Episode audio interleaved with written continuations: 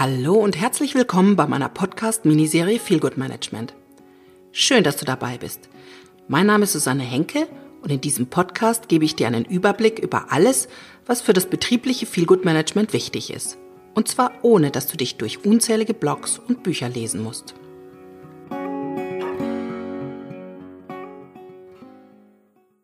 In dieser Episode erzähle ich dir, welche Voraussetzungen du schaffen solltest, um Feel Good Management in deinem Unternehmen einzuführen. Wenn also bei dir oder in deinem Unternehmen die grundsätzliche Entscheidung gefallen ist, dass ihr Feel Good Management nutzen wollt, um euer Employer Branding zu professionalisieren und ein strategisches Angebot an eure jetzigen und zukünftigen Mitarbeiter zu machen, dann stellt sich die Frage, was getan werden muss, um Feel Good Management so einzuführen, dass es bei den Mitarbeitern auch gut ankommt und auch langfristig ein Konzept ist oder sein kann, das erfolgreich ist und einen messbaren Effekt hat. Das hängt natürlich ganz entscheidend davon ab, welche Situation du in deinem Unternehmen vorfindest. Gibt es schon eine definierte Unternehmenskultur? Wisst ihr um eure Werte? Gibt es ein Leitbild? Gibt es Maßnahmen zu Work-Life-Balance, zum betrieblichen Gesundheitsmanagement? Habt ihr euch vielleicht schon Gedanken gemacht über eine konstruktive Feedback- und Fehlerkultur in eurer Firma? was eure Mitarbeiter brauchen könnten, damit sie sich wohlfühlen. Denn dann seid ihr schon mal ein ganzes Stück des Weges gegangen und in eurem Unternehmen gibt es ganz offensichtlich schon eine grundsätzliche Akzeptanz für Wohlfühlkultur und Feel-Good Management. Ganz offensichtlich hat sich dann die Führungsebene nämlich schon mal mit der Idee beschäftigt, dass die Kultur und das Miteinander offensichtlich doch wichtig sind für unternehmerischen Erfolg und ja, sie sind unter Umständen eben auch bereit, dafür zu investieren. Denn das ist ja die absolute Basis und das unabdingbare Fundament, dass die Führungsebene mit dem Konzept was anfangen kann und dahinter steht. Wenn du an diesem Punkt schon bist, kannst du auch hier schon eine Abkürzung nehmen und mit mir einen Termin vereinbaren, wenn du dich mit mir beraten möchtest.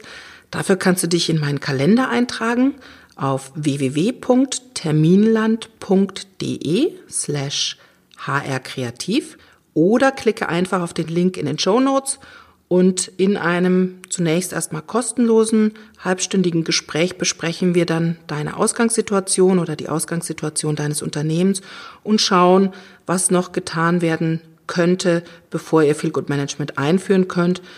Das nur als kleinen Werbeblock zwischendurch, aber natürlich kannst du auch erstmal diese Episode noch zu Ende hören und buchst dann einen Termin mit mir.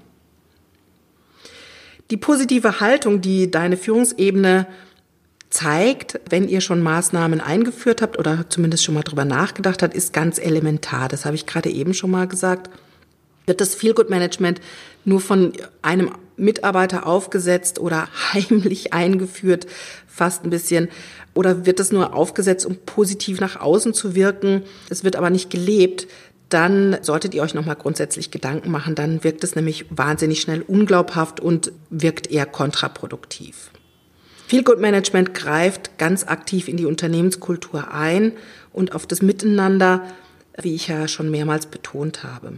Wenn es also von der Führungsebene nicht gelebt und gefeiert wird, gefeiert im Sinne von, ja, wir wollen das und wir wollen investieren und wir sind auch bereit, uns und unser Unternehmensmiteinander zu verändern und weiterzuentwickeln, wenn die Begeisterung eigentlich nur nach unten delegiert werden soll, also damit es gemacht ist, damit es auf dem, der Homepage stehen kann, dann kann das nicht funktionieren.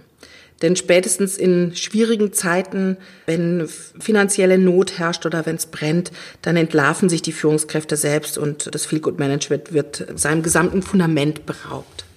Ich habe das schon erlebt, dass eine Firma einen Preis gewonnen hat für ihr vorbildliches Konzept für Vereinbarkeit von Familie und Beruf und der Chef hat dann ein halbes Jahr später, als eine weitere Mitarbeiterin schwanger wurde, ist er total sauer durch die Räume getobt mit den Worten, schon wieder ein Balk, äh, können die sich nicht beherrschen, meine Güte, das kostet alles ein Geld.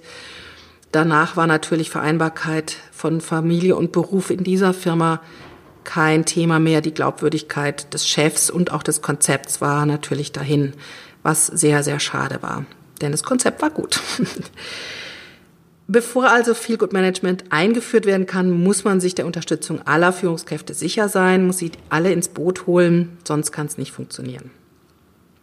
Wichtig kann außerdem werden, dass Polarisierungen angenommen werden. Also, Trotz des positiven Effekts von Feel Good Management polarisiert natürlich das Berufsbild und auch das Konzept schon. Von manchen Mitarbeitern wird es ja auch als Kindergarten für Erwachsene, Weichspül-Personalpolitik oder Ponyhof-Mentalität verlacht. Was viele dabei verkennen, ist ja, dass Feel Good Management eine andere Denkweise und einen anderen Umgang mit Mitarbeitern und Arbeitsbedingungen fordert und eben nicht nur als Spaßfaktor dient. Feel Good Management hinterfragt bewährte und oft auch über Jahrzehnte gewachsene und auch manchmal sogar sehr erfolgreiche Strukturen. Und das stößt natürlich vor allem in kleineren und mittelständischen Betrieben mit handwerklichem Hintergrund ganz oft auch noch nicht immer nur auf Zuspruch. Man möchte das bewahren, was man hat. Das birgt ja auch Sicherheiten, wenn man eben in dem bleibt, was man hat, selbst wenn es nicht so gut ist. Und häufig sind in solchen Betrieben ja auch Unternehmenskultur und Wohlfühlkultur totale Fremdwörter. Außerdem rüttelt das Feel Good Management am althergebrachten Menschenbild des Chefs und des Mitarbeiters, die ja oft auch sehr klischeehaft eingeteilt werden in Kategorien, nämlich die Führungskräfte sehen sich gerne, selbst gerne als Denker und Entscheider, als die Motivierten und Verantwortlichen.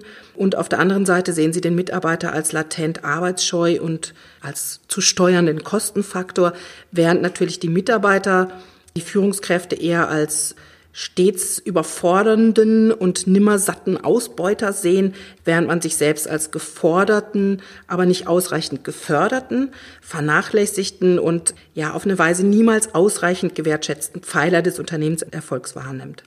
Das sind natürlich Klischees, klar, die sind vielleicht auch nicht ganz so hart in ihren Auswirkungen, aber ganz oft wirkt es in den Köpfen der Mitarbeiter und auch der Führungskräfte genauso. Diese Glaubenssysteme haben lange funktioniert. 100 Jahre war das auch so, dass äh, die, die Mitarbeiter und die Führungskräfte so unterteilt wurden. Und es hat einen, den Beteiligten auch ein Stück weit eine sichere Zone geboten, in denen sie sich bewegen konnten. Klar wurde von manchen Seiten schon lange ein Umdenken gefordert und in vielen Unternehmen gibt es ja auch schon länger andere Konzepte von Zusammenarbeit. Ich will da nur kurz erinnern an meinen Ex-Arbeitgeber Bertelsmann, mit einem Partnerschaftsmodell der Beteiligung, das schon über 70 Jahre sehr erfolgreich, zumindest in Deutschland sehr erfolgreich, eine eher ungewöhnliche Unternehmenskultur vorgab und gibt. Aber ist man sich der grundsätzlichen Unterstützung des Managements sicher, dann kann man auch Widerstände der Belegschaft wahrnehmen und damit umgehen. Das ist sehr wichtig, dass man diese Widerstände auch wirklich ernst nimmt. Man sollte vor der Einführung des Feel Good Managements diese Widerstände oder diese Grundbedenken ruhig auch mal zum Gegenstand von Meetings oder Workshops machen und die kritischen Mitarbeiter unbedingt in die Prozessentwicklung mit einbinden.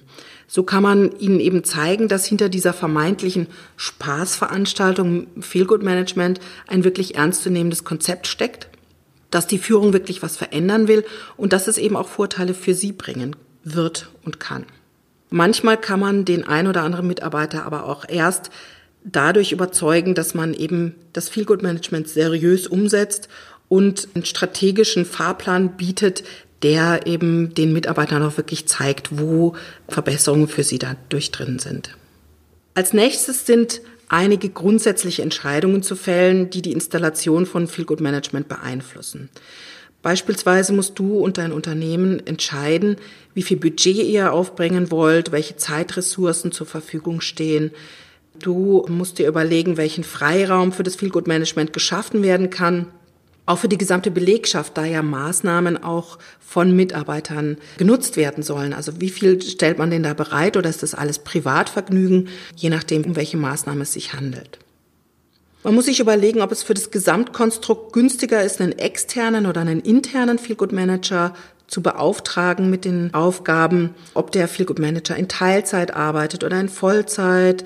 Will man ein Team, ein interdisziplinäres Team vielleicht implementieren oder macht es nur eine Person? Soll es ein Mitarbeiter werden, der ja, aus dem Unternehmen heraus zur Disposition steht? Oder wird es eben jemand sein von extern, den wir extra fürs Feelgood Management einstellen? Wenn es jemand intern sein soll, muss man sich Gedanken machen, über welches Verfahren man die richtige Person dann findet für den Posten. Ob die Person Aus- oder Weiterbildung braucht, ob man technische Unterstützung braucht fürs Feelgood Management oder organisatorische. Braucht man vielleicht spezielle Räumlichkeiten für bestimmte Maßnahmen, die man einführen möchte? Müssen diese Räumlichkeiten erst geschaffen werden oder kann man auf Räumlichkeiten zurückgreifen, die man eh frei hat? Also es gibt allerlei organisatorische Fragen. Und umso früher man die klärt, desto einfacher ist es natürlich dann auch, das Feelgood Management direkt einzuführen. Neben diesen grundsätzlichen Fragen, die du und dein Unternehmen klären solltet, gibt es auch einige Faktoren, die den Erfolg von Feelgood Management begünstigen. Manche davon kann man im Unternehmen sehr leicht schaffen. Bei einigen sollte man sich bestenfalls bewusst sein, dass die Voraussetzungen im eigenen Unternehmen unter Umständen nicht günstig sind. Dazu zählt erstmal, welche Art von Unternehmen ihr seid. Dabei kommt es nicht so sehr darauf an, ob ihr jetzt in Stuttgart, München oder Hamburg sitzt oder irgendwo auf dem Land. Aber es gibt schon einige auffällige Charakteristika bei den Unternehmen, die bereits Feel Good Management erfolgreich betreiben. Da kann man sich jetzt natürlich darüber unterhalten, ob der kausale Zusammenhang so rum ist, dass das Feel Good Management die Art des Unternehmens beeinflusst oder andersrum. Müsste man vielleicht mal untersuchen, aber ist ja auch erstmal egal. Die erste Gemeinsamkeit betrifft das Geschäftsmodell der Unternehmen. Fast immer wird Feel Good Management in Firmen eingesetzt, die auf Wissensarbeit aufbauen, wobei die Tätigkeiten vor allem durch Kreativität, einen hohen Innovationsgrad, eine relativ hohe Komplexität der Aufgaben und auch der Notwendigkeit kontinuierlichen Wissenserwerbs geprägt sind. Feelgood Manager finden sich sehr häufig in jungen Firmen oder sogenannten Spin-offs, also Ablegern oder Ausgründungen etablierter Firmen.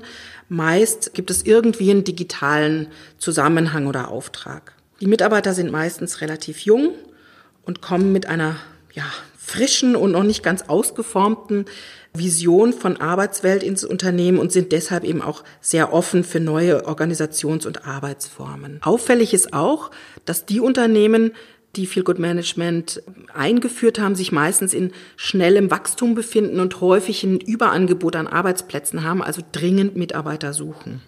Aus der Beobachtung solcher Unternehmen und den Erfahrungen vieler Feel Good Manager lässt sich Schlussfolgern, dass flache Hierarchien ein besonders guter Faktor sind, den Erfolg des Feel Good Managements zu beeinflussen. Also die Führungskräfte werden eher als Coach gesehen und verfügen über ja eine fachlich begründete natürliche Autorität, nicht über eine organisatorisch begründete. Die Führungskräfte begleiten ihre Mitarbeiter, die eher in selbstorganisierten Projektteams arbeiten und jedes Mitglied agiert eigentlich relativ selbstbestimmt und autonom. Die Führungskraft wird nicht als Anweisungsgeber gesehen, sondern eher als Begleiter und als Coach. In den Teams werden die Entscheidungen deshalb auch nicht von außen oder von oben gefällt, sondern immer kollektiv, auf welche Art auch immer. Aber sie werden eben in den Teams, müssen auch in den Teams teilweise relativ schnell getroffen werden. In solchen Unternehmen ist Feel Good Management organisatorisch oft als Stabsstelle auf Führungsebene eingebunden mit beratender und unterstützender Funktion. Und meistens ist das Feel Good Management an eine feste Person gebunden. Also das scheint doch ein Erfolgsfaktor zu sein. Das, was ich in der letzten Episode beschrieben hat, dass Feel Good Management oft in Startups rotiert, ist eigentlich sehr ungünstig, weil es schon wichtig ist, dass der Feel Good Manager Vertrauen aufbaut oder die Mitarbeiter Vertrauen aufbauen zum Feelgood Manager. Und das ist natürlich leichter, wenn es immer die gleiche Person ist. Wenn der Feelgood Manager immer vor Ort ist, ist es günstig. Also extern ist eher ungünstig, kann aber natürlich auch in bestimmten Situationen, da werde ich in einer der nächsten Episoden drüber sprechen, kann auch günstig sein, einen extern zu bestellen, aber der interne funktioniert schon besser, weil es natürlich einfacher ist, ja, zu jemandem zu gehen oder jemandem zu begegnen auf dem Flur und schnell mal über bestimmte Themen zu sprechen, als wenn das eben immer jemand ist, der dann extra dafür kommen muss oder auf den man warten muss. Auf jeden Fall ist die Konzentration auf ein festes Feelgood Management Team oder einen festen Feelgood Manager besser, weil er dem Konzept auch mehr Nachdruck verleiht, weil er alle Entwicklungsstufen kennt und nachverfolgen kann und natürlich das Feel Good Management auch nachhaltiger in Zukunft betrieben kann, weil er sich nicht immer wieder neu einarbeiten muss, weil er, weil nicht jedes Mal eine neue Idee und ein neues Konzept ja überdacht werden muss. Ein weiterer wichtiger Faktor für den Erfolg von Feel Good Management scheint die Freiwilligkeit der Angebote zu sein. Also Feel Good Management kann ja ein bunter Strauß diverser Angebote sein. Die meisten Maßnahmen sind dabei genau das, nämlich Angebote und sollten keine Pflichtveranstaltung oder ein Zwang werden. Freiwilligkeit ist also absolutes Gebot. Morgengymnastik für alle? Nein, muss eben nicht sein. Wenn es Spaß macht, werden schon alle dazukommen. Aber wenn sich jemand nicht gerne bewegt vor dem ersten Kaffee, dann eben nicht. Und gibt es die Möglichkeit, zu flexiblen Arbeitszeiten und des mobilen Arbeitens und ein Mitarbeiter möchte aber davon keinen Gebrauch machen, dann darf das eigentlich auch kein Thema sein. Wenn er seinen eigenen Rhythmus leben will und gerne im Unternehmen mitten im Team sitzt, dann darf man ihn auch nicht zwingen, sich locker zu machen oder doch das Angebot jetzt mal zu nutzen, damit das Angebot auch Sinn macht. Daneben gibt es natürlich auch Maßnahmen, die nur Sinn machen, wenn wirklich alle Mitarbeiter daran teilnehmen. Also eine Weiterbildung zu einer neuen Software, eine Strategietagung, in der es um die Zukunft des Unternehmens geht oder ein gemeinsames Frühstück, das eben das Team stärken soll und zueinander bringen soll. Da ist es dann natürlich auch manchmal angebracht, auf die Teilnahme zu dringen. Aber ansonsten sollte eben Freiwilligkeit ja schon geboten sein. Als letztes Kriterium muss ich auf jeden Fall noch die Messbarkeit ansprechen. In der Regel ist es in einem Unternehmen immer günstig, den Erfolg einer Tätigkeit oder eines Aufgabengebiets auch über Zahlen belegen zu können. Das ist per Personalmaßnahmen immer schon einigermaßen schwer, weil es sich ja häufig um weiche Faktoren handelt, die auch äh, manchmal in einem Zusammenhang mit anderen Maßnahmen oder verschiedenen Seminaren zum Beispiel stehen. Da lässt sich also ganz oft nicht eindeutig feststellen, welche Maßnahme, welche Intervention jetzt den Erfolg gebracht hat oder am erfolgreichsten war. Und selbst wenn ich den Erfolg auf eine Maßnahme zurückführen kann, weiß ich gar nicht, in welcher Dosierung die Maßnahme dann wohl am erfolgsversprechenden wäre. Also versucht man immer für die weichen Faktoren Messindikatoren zu definieren, die ja meistens im Vorher-Nachher-Vergleich dann anzeigen, ob die Maßnahme eine Auswirkung hatte oder nicht. Und am besten natürlich eine positive Auswirkung. Also der ROI, der Return on Invest, lässt sich im Feel Good Management meist über drei verschiedene Wege ermitteln. Äh, das hat natürlich auch damit zu tun, warum man sich entschieden hat, Feel Good Management einzuführen. Hattet ihr viel Unzufriedenheit in der Belegschaft oder eine hohe Fluktuation oder gibt es einen neuen Chef, der einfach sagt, ich möchte mich wohlfühlen bei der Arbeit und will, dass das die Mitarbeiter auch tun? Je nachdem setzt man natürlich auch unterschiedliche Kennzahlen an. Hat man sich dafür entschieden, weil es in der Belegschaft eben Unmut gab oder eine hohe Arbeitszufriedenheit, dann kann man die Veränderung durchaus durch eine Mitarbeiterbefragung oder eine neue Mitarbeiterbefragung erheben, geben die Mitarbeiter eben im Vorher und Nachher unterschiedliche Werte ihrer Zufriedenheit an, dann kann man davon ausgehen, dass Feel Good Management auch wirkt. Oft werden auch Kennzahlen wie Fluktuation und Krankenstand betrachtet. Sind sie dann eben gesunken, dann geht man davon aus, dass Feel Good Management wirkt. Hast du dagegen Feel Good Management eingeführt, weil du deinem Unternehmen einen Vorteil im War for Talents verschaffen möchtest, dann kannst du zum Beispiel die Rate der guten Bewerber vor und nach der Einführung von Feel Good Management messen und daraus dann eben auch Rückschlüsse ziehen. Ganz grundsätzlich ist ja aber Feel Good Management auch eine Entscheidung für eine alternative Unternehmenskultur. Wer Feel Good Management nur einführt, um Kennzahlen zu verändern, der hat meiner Meinung nach das Prinzip einfach nicht verstanden. Also es geht schon auch darum, wirklich was im Unternehmen zu ändern. Und eine grundsätzliche Bereitschaft oder ein grundsätzlichen Glauben daran, dass Menschen, die sich wohlfühlen, eben auch lieber zur Arbeit kommen und besser arbeiten, sollte schon vorhanden sein.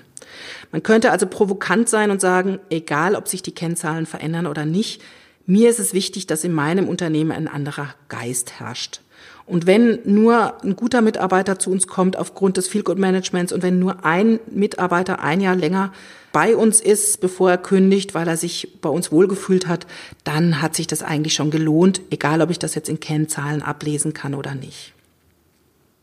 So, wenn du jetzt noch Fragen zu deinen individuellen Vorgehen in deinem Unternehmen hast oder wissen möchtest, ob Feel Good Management für dich persönlich was sein könnte, dann nimm doch hier die Chance wahr und vereinbare einen kostenlosen, unverbindlichen Gesprächstermin mit mir. Dafür kannst du dich in meinen Kalender eintragen auf www.terminland.de slash hrkreativ oder klicke einfach auf den Link in den Show Notes.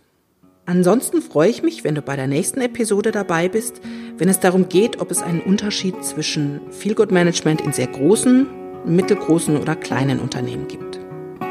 Bis dahin wünsche ich dir einen schönen Tag und eine gute Zeit.